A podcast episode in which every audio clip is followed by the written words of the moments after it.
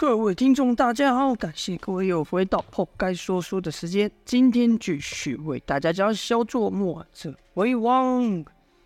前面提到了，公孙丑等人发现，应该说公孙丑发现了一条蜿蜒的山缝小路，可以来到，可以来到大树盆上面的半山腰。但是上了半山腰后呢？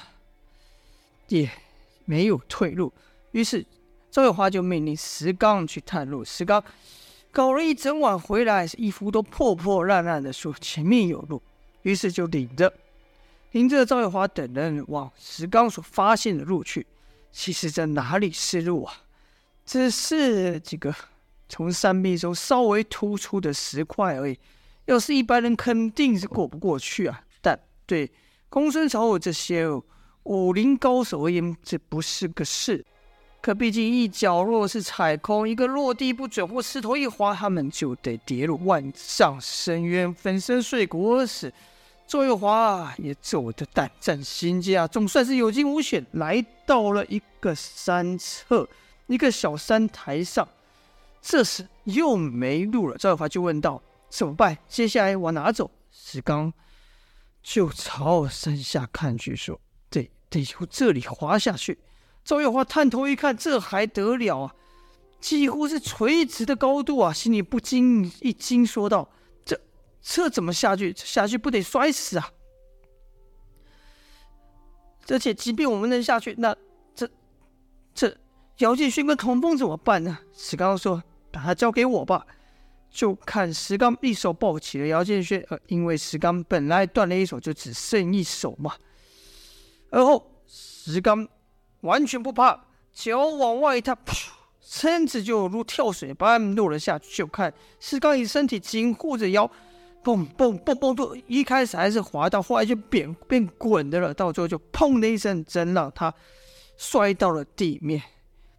也就是石刚这样的铜皮铁骨啊，能撑得住。要是一般人，早就骨断，谁说骨断肉泥了。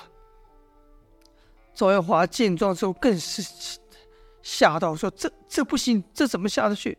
这是公孙丑说：“小姐别怕，有我呢。”就干看公孙丑把石刚不是石刚了，是童风抱在肩上，而后你还石刚一下一脚踏出去，咻，人就不见如跳水般。但是公孙丑没有像石刚一样一路滚下去啊。就听公孙丑的声音说道：“小姐，你可以这样下来了，把我们的判官笔当做阶梯。”原来啊，公孙丑刚坠落，就力贯五指插入山壁之中。应应该说力贯五指，同时用那他的判官笔插入山壁之后止住下坠之势。而公孙丑就把判官笔当做阶梯，让赵月华踩下了。如此反复，还真让赵月华等一行人平安下了山了。但是赵月华就多，接下来怎么办呢？南宫烈他们肯定会追上来的。公孙丑也说：“嗯，只怕我们也拖延不了不了太长的时间。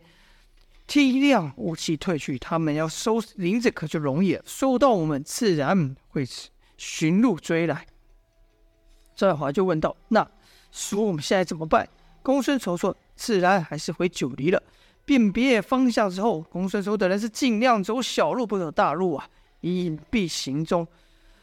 走了几日日，正当姚建轩是热得实在难以忍受，一个挣扎从石刚的背上掉落，嘶喊道：“一边嘶喊一边抓自己身体说热，热得不行，热热得比死还难受，给让我死吧。”赵爱华担心的说道：“叔，他们怎么了？”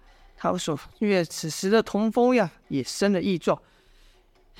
姚建轩呐、是全身通红啊，而是童风则是墨色如黑，肤色黑得如墨炭一样。”公孙丑也注意到两人不对劲，掐指一把童风的脉，说道：“这小子体内气血旺盛，真气充沛，但不知为何就昏迷不醒。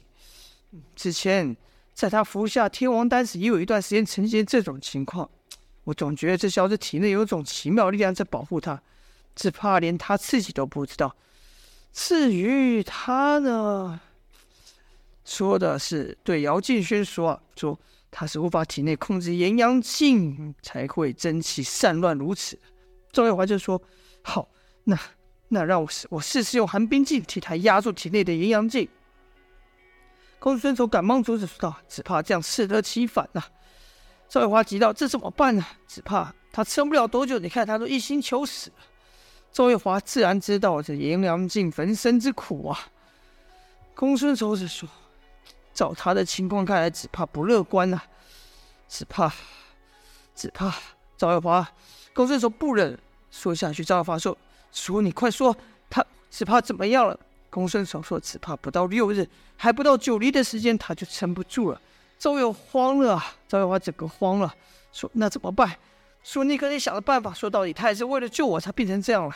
公孙丑就说：“现在只怕只有四眼雪蛤能救他了。”这四眼，因为赵月华没听过这东西，就问道：“四眼雪蛤这什么东西？”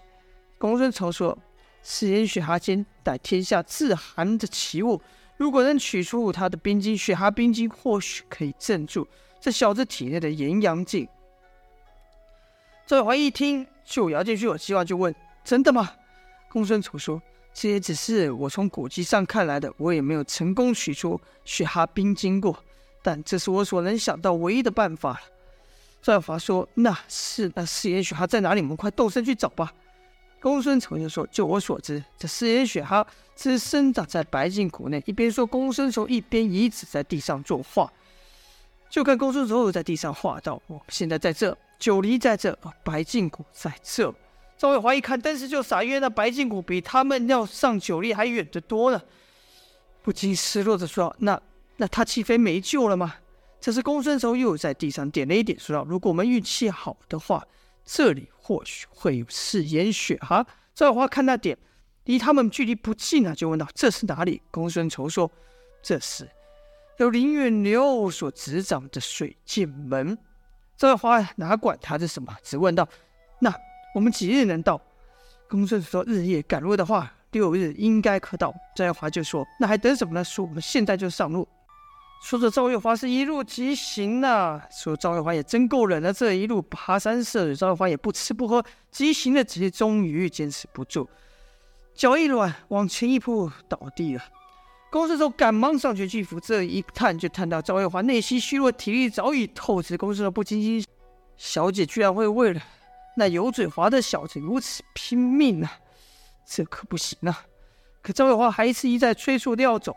这时，公孙丑看到前面不远处有一个木屋，就说：“小姐，不如我们先到那，那人家歇歇，讨些水喝。毕竟他要喝水啊。”赵月华说：“啊，对了，我怎么忘了他要喝水呢？”好，就依书所言，一行人就来到木屋前，就看木屋外堆了几缸柴火。不重要，重要的是前面有个大水缸呢。一带一见水缸啊，赶忙就带着姚建先去喝水。喝了水后，姚建勋果然好了一些。啊，公孙丑则带着童风进屋内查看。这屋内前面说是有人居住的样子，但现在管不了这么多了，先把童风放在床里，找些干粮食物果腹。毕竟啊，这几路一路的疾行啊，此刻天也黑了，而山中阴晴不定，刚要入夜就下起了小雨。公孙丑就说。小姐，我们就在此歇息一下，明日再赶路吧。赵月华看姚建军好了一点，心情才放松下来，说道：“好，就听叔的。”几人正睡着呢，却有一步脚步声，一阵脚步声由远而近的跑来啊！好了，这就是本章的内容了。会是谁在这里呢？会不会又是新的变故呢？就待下回分晓了。希望大家喜欢这故事，感谢各位的收听，今天先说到这边。